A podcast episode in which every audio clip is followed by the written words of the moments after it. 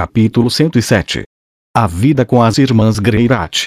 Outro mês passou e o clima finalmente começou a esquentar. Seria o meu segundo verão em Hanoa. Mesmo nesta época do ano, não fazia calor de verdade nesta região. Mas as pessoas estavam começando a usar roupas um pouco mais leves. Os alunos da escola trocaram para uniformes de mangas curtas, o que não me importava nada, e a Isha também trocou seu uniforme de criada. Sophie até mesmo começou a usar camisas sem manga em casa. Eu não lembrava dela ter roupas parecidas, mas acho que comprou algumas depois que começou a morar comigo.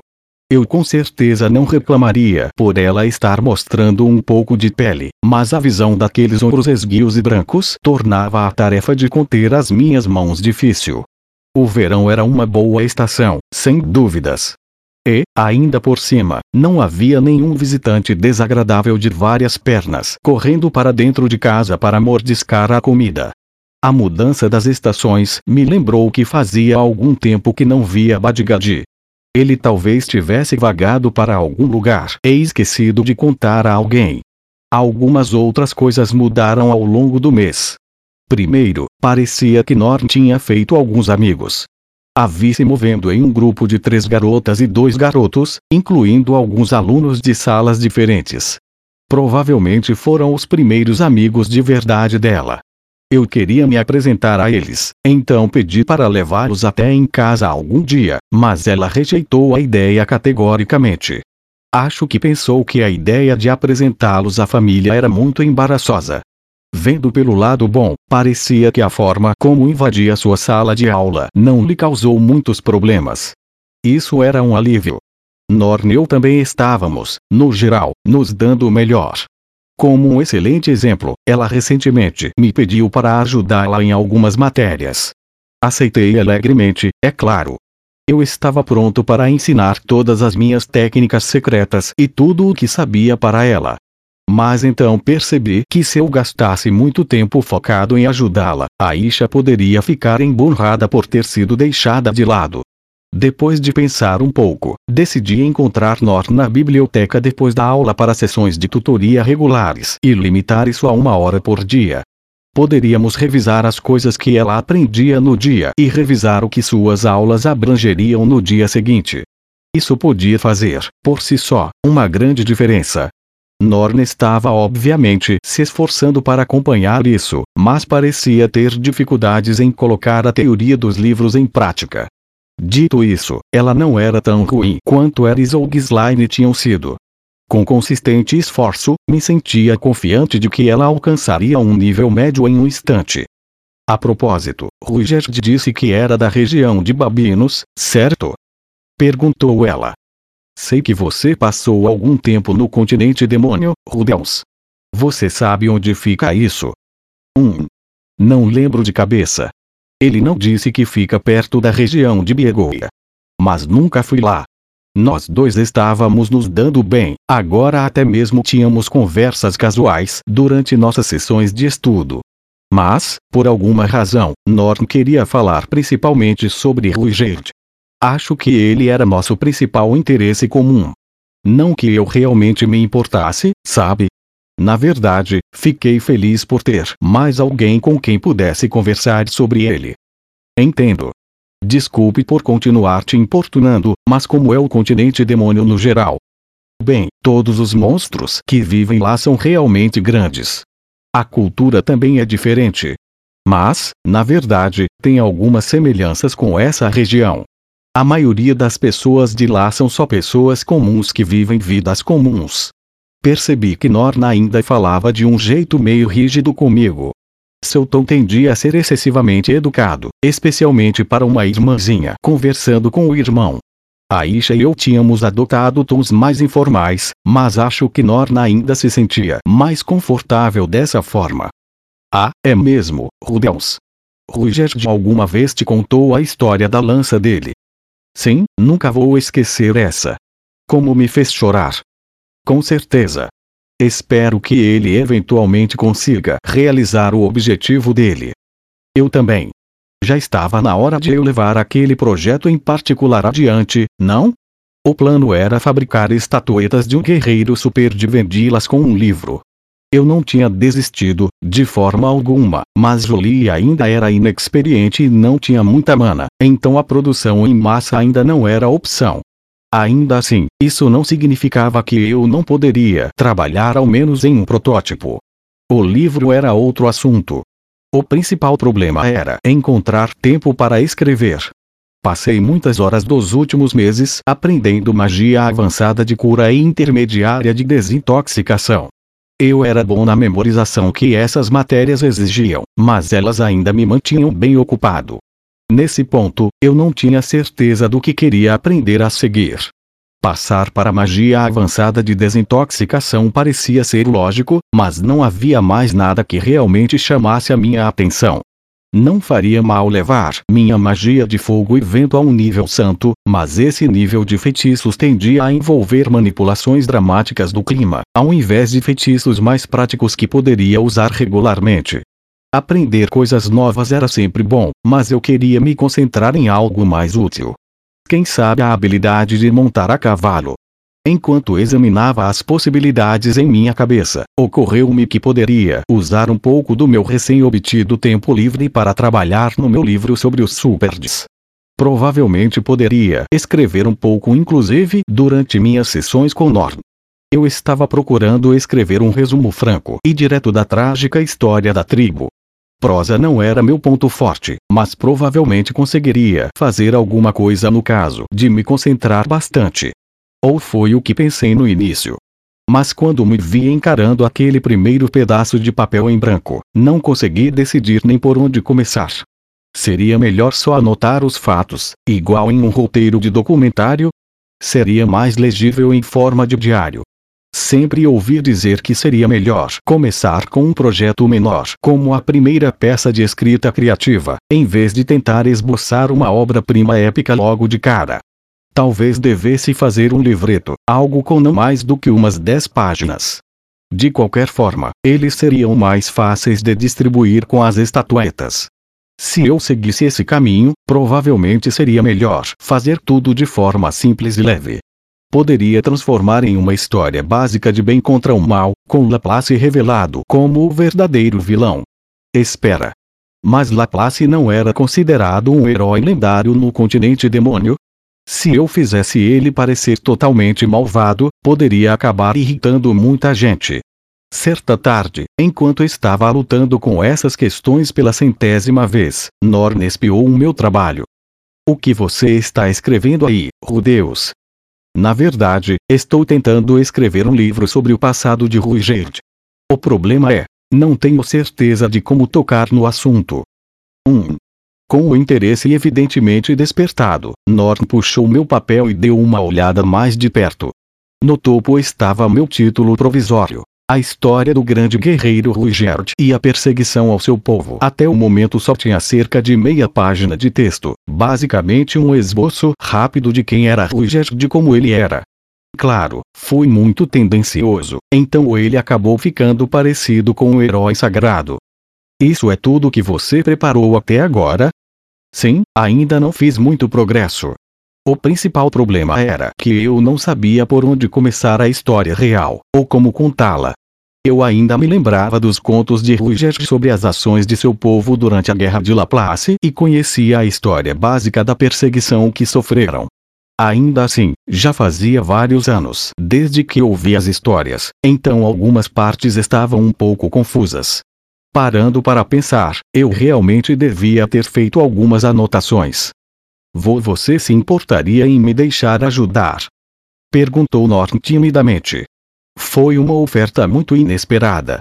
Mas, pelo visto, Ruigerd tinha o hábito de colocar minha irmã em seu colo todas as noites, afagando a sua cabeça e contando histórias do seu passado. Nada justo. Nunca consegui sentar no colo de Ruigerd. Certo, espera. Vamos tentar agir como adultos. Isso seria de grande ajuda, Norm.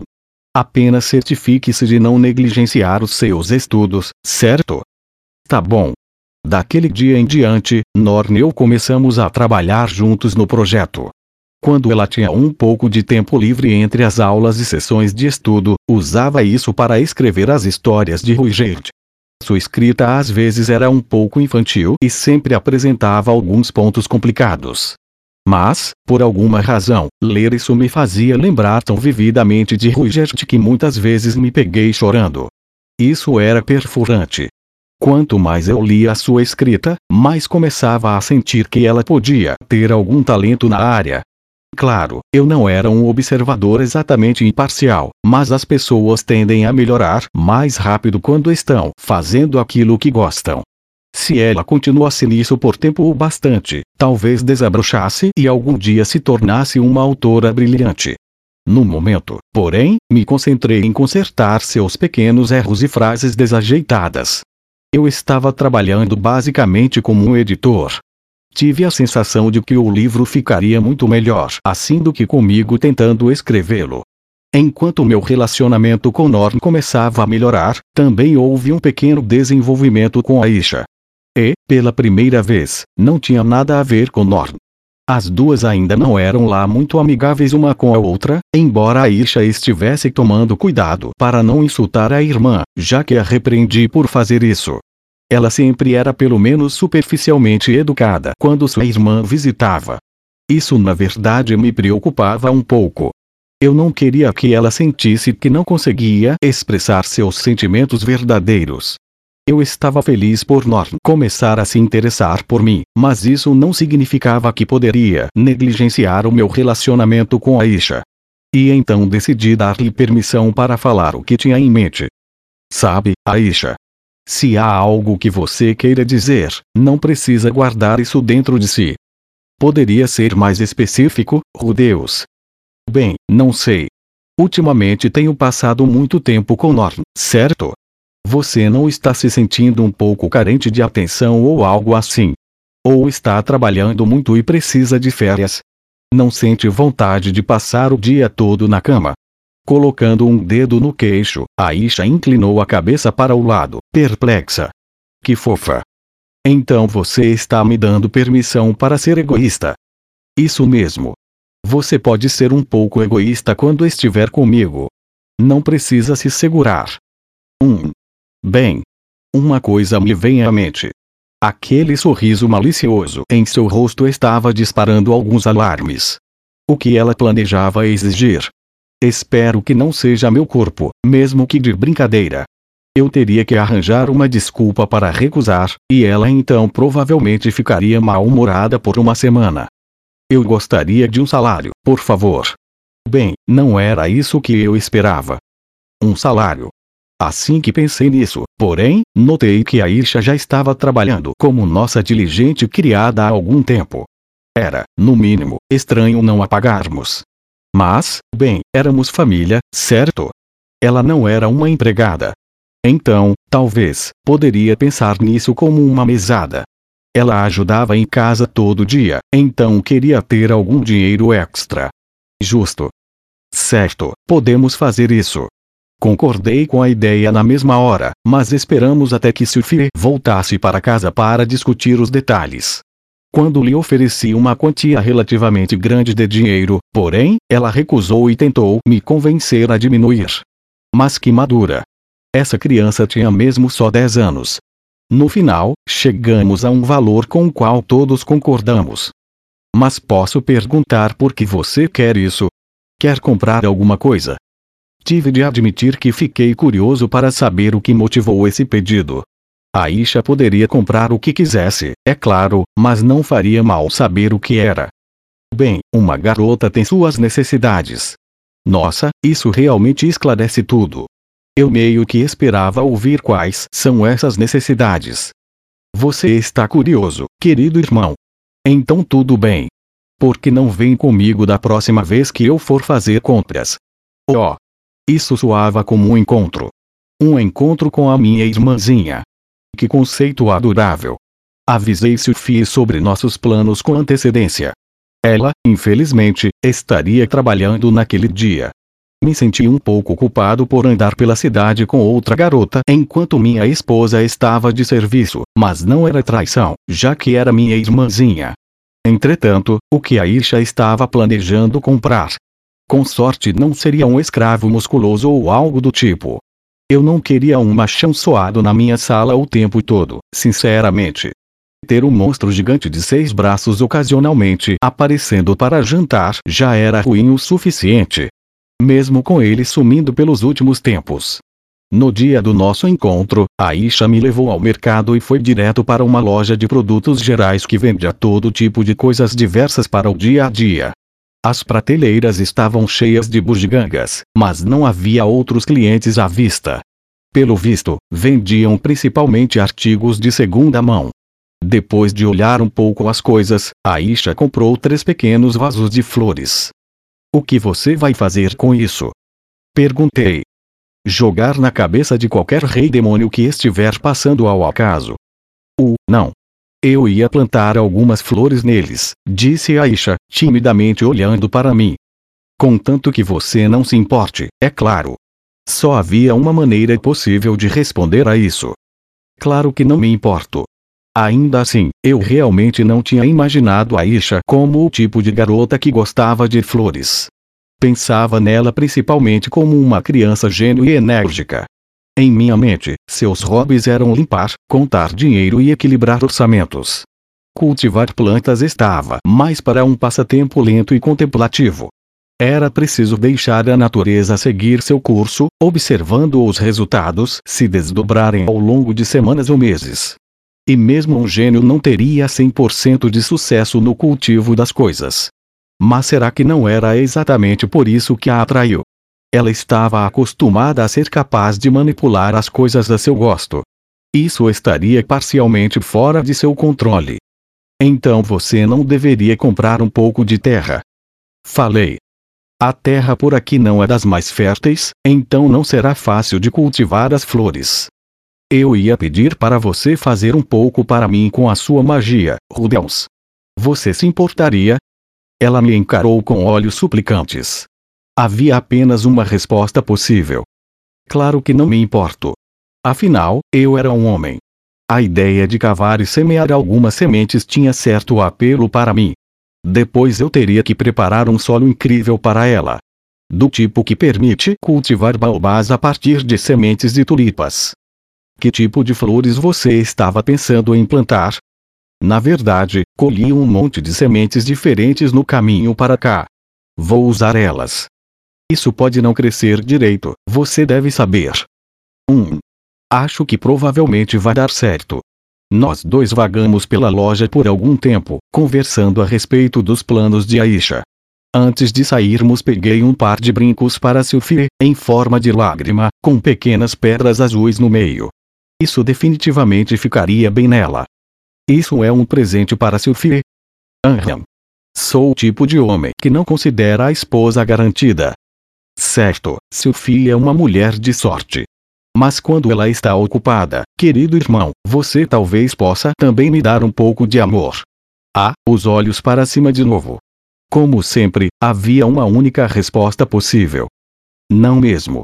O velho me espancaria até eu perder os sentidos. Saco, Pagamos nossas compras e deixamos a lojinha para trás. Nossa próxima parada foi uma loja especializada na venda de móveis e tecidos. Havia enormes rolos de tecido feito à mão pendurados por todo lado. A princesa Ariel tinha até mesmo me recomendado esta loja antes, quando eu estava comprando tapetes para casa. Eles vendiam produtos de boa qualidade por uma ampla gama de preços e pareciam atrair uma boa clientela. Mas eu não sabia como minha irmã tinha descoberto sobre isso. Dentro da loja, Aisha rapidamente escolheu algumas cortinas. Eram rosa e com babados que com certeza eram caros. Quando levou aquilo ao balcão, entretanto, começou a implacavelmente pechinchar com o balconista. Ela usou até meu nome e o da princesa Ariel, recorrendo a todas as cartas que tinha para usar. No final, conseguiu derrubar o preço para algo apenas moderadamente caro. Você tem o suficiente para pagar por isso, Aisha? Se quiser, posso ajudar um pouco. Está tudo bem. Tenho a quantia exata. Entregando o restante de sua mesada, Aisha terminou sua compra. Ela usou cada moeda do dinheiro que recebeu. A garota tinha jeito com o dinheiro. Para ser sincero, foi um pouco assustador. Seria bom guardar um pouco de dinheiro para depois, sabe? Avisei ao sair da loja. Despesas inesperadas podem surgir do nada. Caramba, você pode ser teletransportada para o continente demônio sem qualquer motivo. Desde aquele incidente, adquiri o hábito de sempre esconder um pouco de dinheiro dentro das roupas. Eu mantinha algumas moedas até na sola dos sapatos. Certo. Da próxima vez vou economizar um pouco. Mesmo assim, vasos de flores e cortinas rosas com babados, hein? Até o momento eu realmente achava que a Isha fosse só uma garotinha neurótica, mas ela também tinha um lado feminino. Sempre quis algumas coisas fofas assim, sabe? Disse ela. O que? Lilia não comprava isso para você? Mamãe sempre disse não. Ela acha que uma criada decorando com base em seus gostos pessoais é errado. Espero que você não se importe, Rubens. A garota não era só inteligente, também era boa em brincar com as emoções alheias. Ela não só colocou os braços em volta da cintura, estava até mesmo olhando para mim com os olhos do Bambi. Eu sabia que isso era tudo atuação, é claro, mas era tão fofo que eu nem me importava. Havia apenas uma resposta possível, claro. Está tudo bem, Aisha. Que bom que eu não era um velho assustador ou algo assim. Eu podia acabar a sequestrando. Nas semanas seguintes a esse breve encontro, o quarto de Aisha ficou cada vez mais feminino. Ela parecia gostar de coisas pequenas e fofas, e sempre encontrava vasinhos para plantar flores e alinhava bonecas do tamanho de punhos em suas prateleiras. Em algum momento, ela até bordou desenhos charmosos na bainha do seu avental. Eu estava começando a ficar um pouco preocupado com a possibilidade de ela evoluir para uma Gyaru, caso continuasse assim. Ainda assim, minhas duas irmãs estavam se saindo bem. Eu estava contente. Embora não fosse minha irmã, Nanaoshi também estava finalmente recuperando seu ritmo. Em nosso último experimento, ela conseguiu invocar uma garrafa de plástico. Essa garrafa estava no parapeito da janela do seu laboratório, servindo como um vaso para uma única flor. Com esse sucesso em nossos currículos, passamos para a segunda fase do seu plano. A partir de agora, tentaremos convocar matéria orgânica do nosso velho mundo, declarou ela em certa tarde. Matéria orgânica? Isso mesmo. Eu estava pensando que poderíamos começar com comida. Depois de minha contribuição para seu sucesso recente, Nanaoshi parecia um pouco mais disposta a confiar em mim do que antes. Ela até mesmo teve tempo para revisar as fases do seu plano comigo. Invocar um objeto inorgânico, Invocar algo composto de matéria orgânica. Invocar algo vivo, uma planta ou um animal pequeno. Invocar uma coisa viva que se enquadre em certos critérios específicos. Devolver um ser vivo invocado ao local anterior. A garrafa de plástico que invocamos anteriormente podia não ser tecnicamente um objeto orgânico, dependendo de como definisse o termo, mas ela não parecia considerar isso um grande problema. 1. Um, essa etapa com os critérios específicos é mesmo tão importante? Bem, eu diria que sim. Quando eu estiver me teletransportando de volta para casa, não quero voltar para um país estrangeiro ou coisa assim. Resumindo, ela queria se aproximar cada vez mais de invocar algo tão complexo quanto um ser humano e, no final, se teletransportar precisamente para o Japão. Cada etapa do experimento era elaborada para atingir esse objetivo específico. Em nosso atual estágio, ela já era capaz de estabelecer algumas condições sobre o que invocava, mas elas eram bem amplas. Os resultados individuais variavam muito. Se ela tentasse invocar um gato, por exemplo, poderia obter um gato malhado, um gato rajado, um tigre ou uma pantera. Sua pesquisa estava atualmente focada em encontrar formas de tornar seus feitiços mais precisos. Ela queria ser capaz de invocar um gato doméstico, não um felino, e também queria especificar até mesmo o tipo de gato doméstico invocado. Mas definir as condições é bem difícil, murmurou ela, mais para si mesma do que para mim. Acho que alguma hora terei que ver o velho de novo. O velho era presumivelmente a autoridade em magia de invocação que ela mencionou em uma ou duas ocasiões. Esse cara sabe muito sobre essa, o, invocação condicional. Bem. Nanaoshi levou a mão ao queixo e pensou por um momento, então balançou a cabeça para si mesmo e começou a explicar. Deixe-me elaborar isso um pouco. Neste mundo, a magia de invocação é geralmente dividida entre invocação de espírito maligno e invocação de espírito. Sério? Invocação de espíritos malignos parecia se referir a invocar monstros específicos. Invocaria uma criatura inteligente usando um conjunto complexo de círculos mágicos, pagaria alguma forma de compensação a ele e o colocaria ao seu serviço, esse era o tipo de invocação em que as pessoas pensavam quando usavam a palavra invocação. Normalmente, isso era o mesmo que invocar monstros ordinários variados, do tipo que poderia encontrar na selva. Também era possível, entretanto, invocar feras lendárias que acreditavam residir em outros mundos. A invocação de espírito maligno também não se limitava a coisas vivas, também era possível focar em objetos inanimados. Nanaoshi obtendo aquela garrafa de plástico seria tecnicamente categorizado como um feitiço de invocação de espírito maligno. Se eu dominasse isso, poderia ser capaz de invocar a calcinha que a mestra Roxy estivesse usando. A invocação de espírito, por outro lado, era um tipo de técnica muito diferente.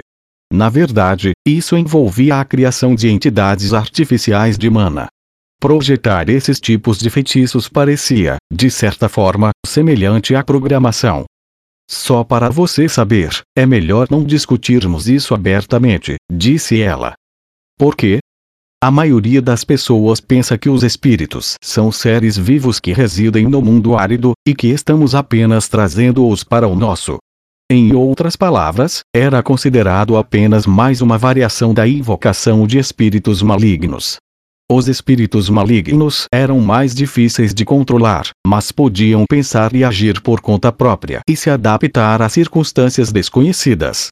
Em contraste, os espíritos eram muito fáceis de controlar, mas geralmente agiam só em alguns padrões definidos.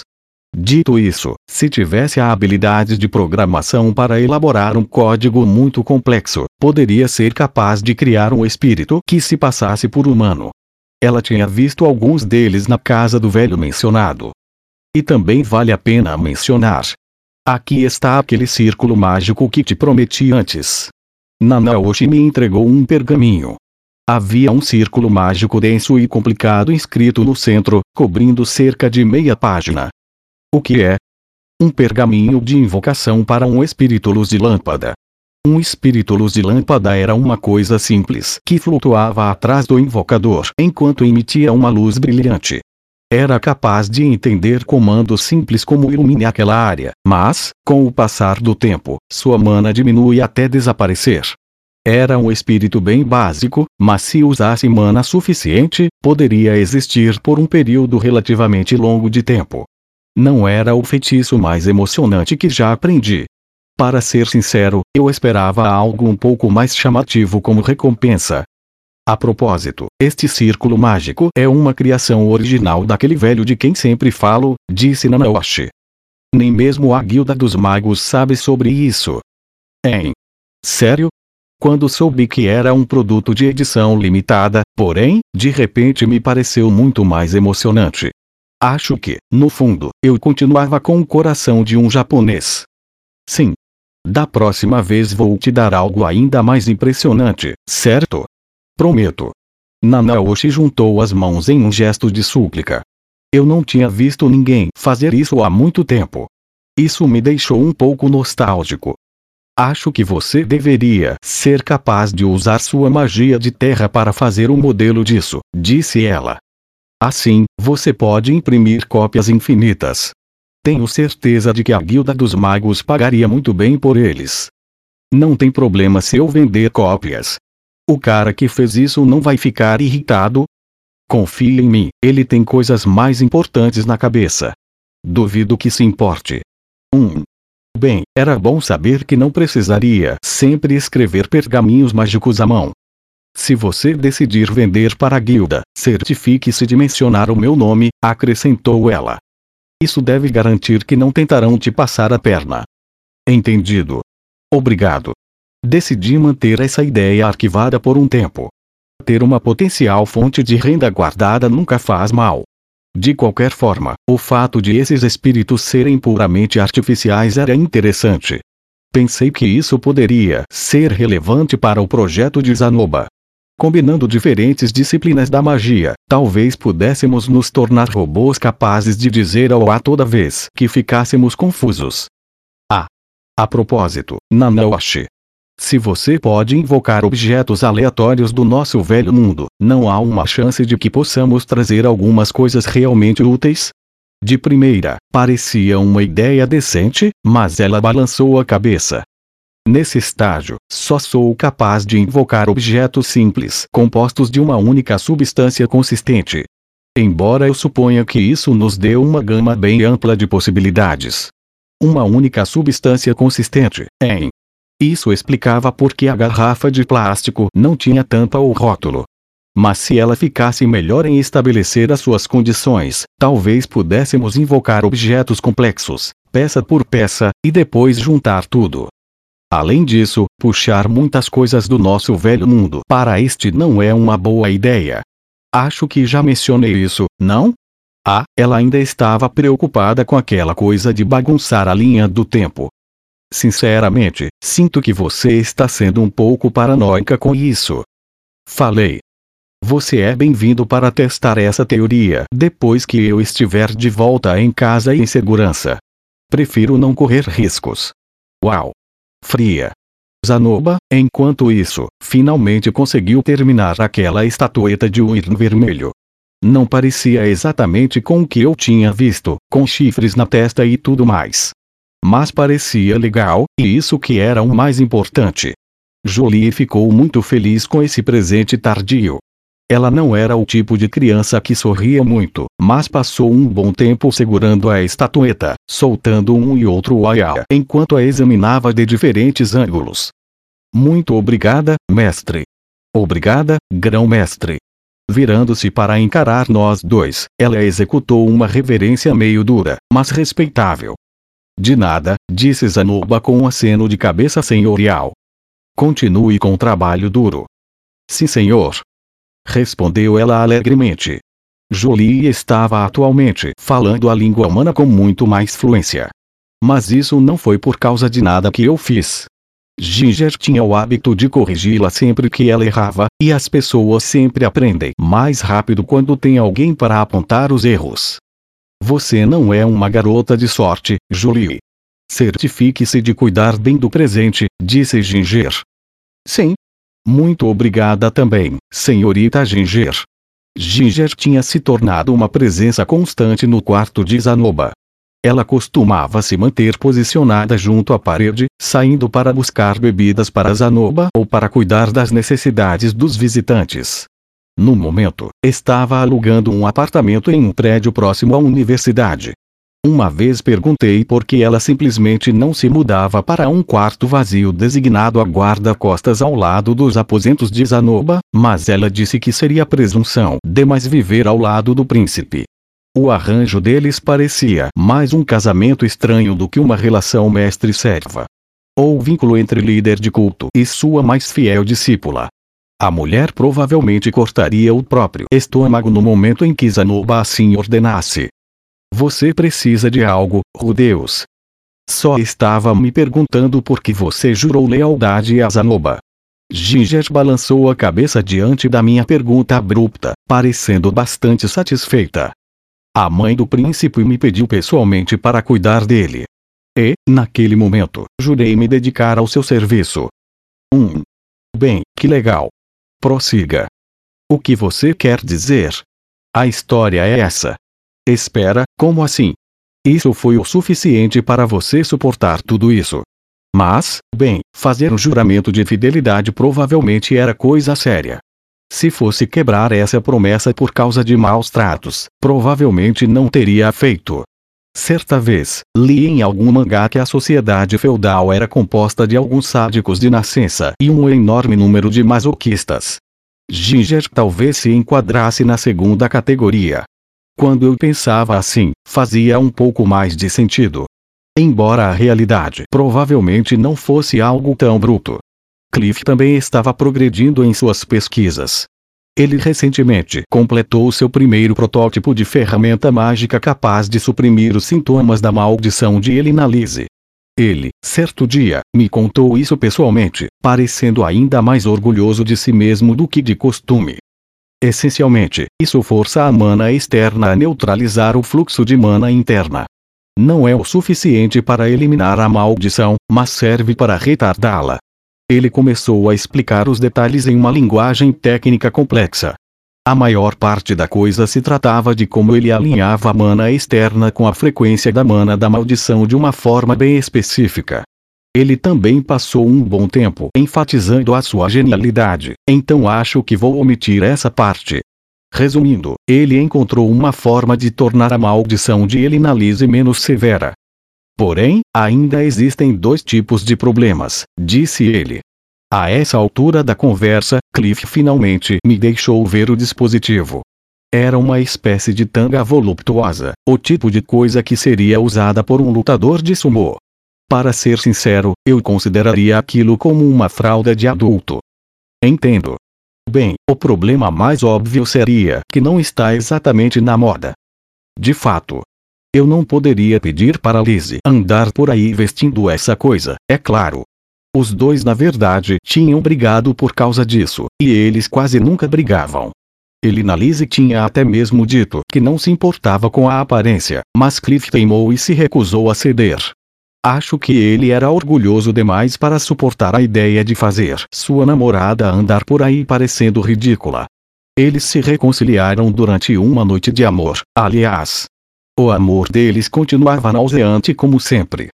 Zanoba e Silente se ofereceram para ajudar e desenvolvemos um plano para miniaturizar o dispositivo. Eu também gostaria de torná-lo significativamente mais eficaz. Mas eu sou um gênio, então tenho certeza de que será só questão de tempo. Seu objetivo final era fazer um dispositivo que não fosse maior do que uma calcinha comum.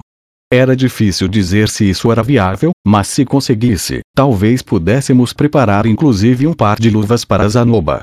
Isso poderia lhe dar a chance de fazer estatuetas com as próprias mãos.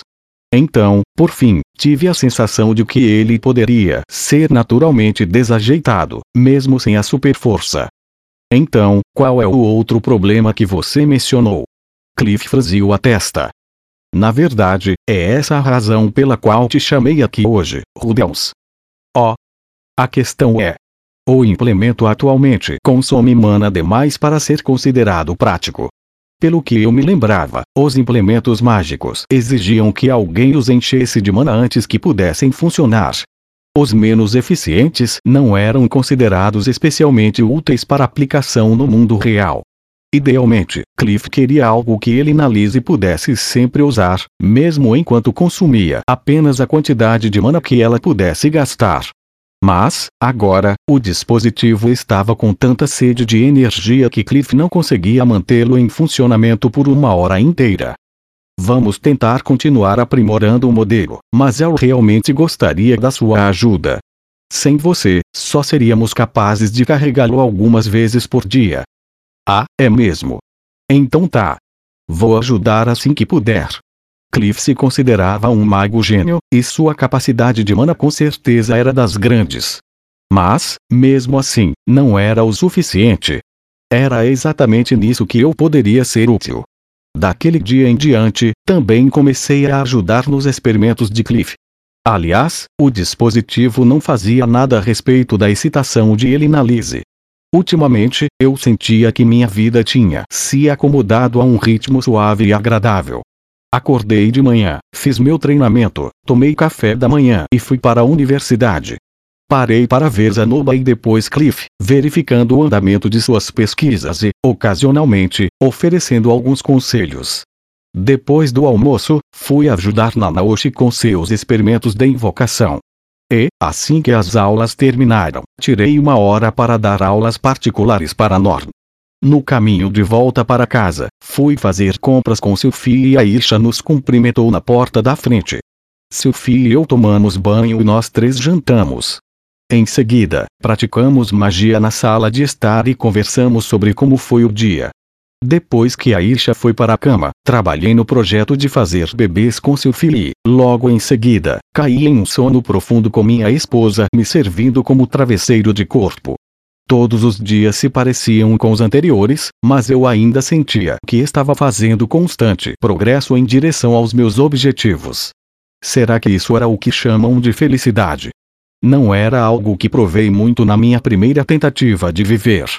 E, supondo que por voltasse são e salvo em mais ou menos um ano, as coisas deveriam melhorar sem parar.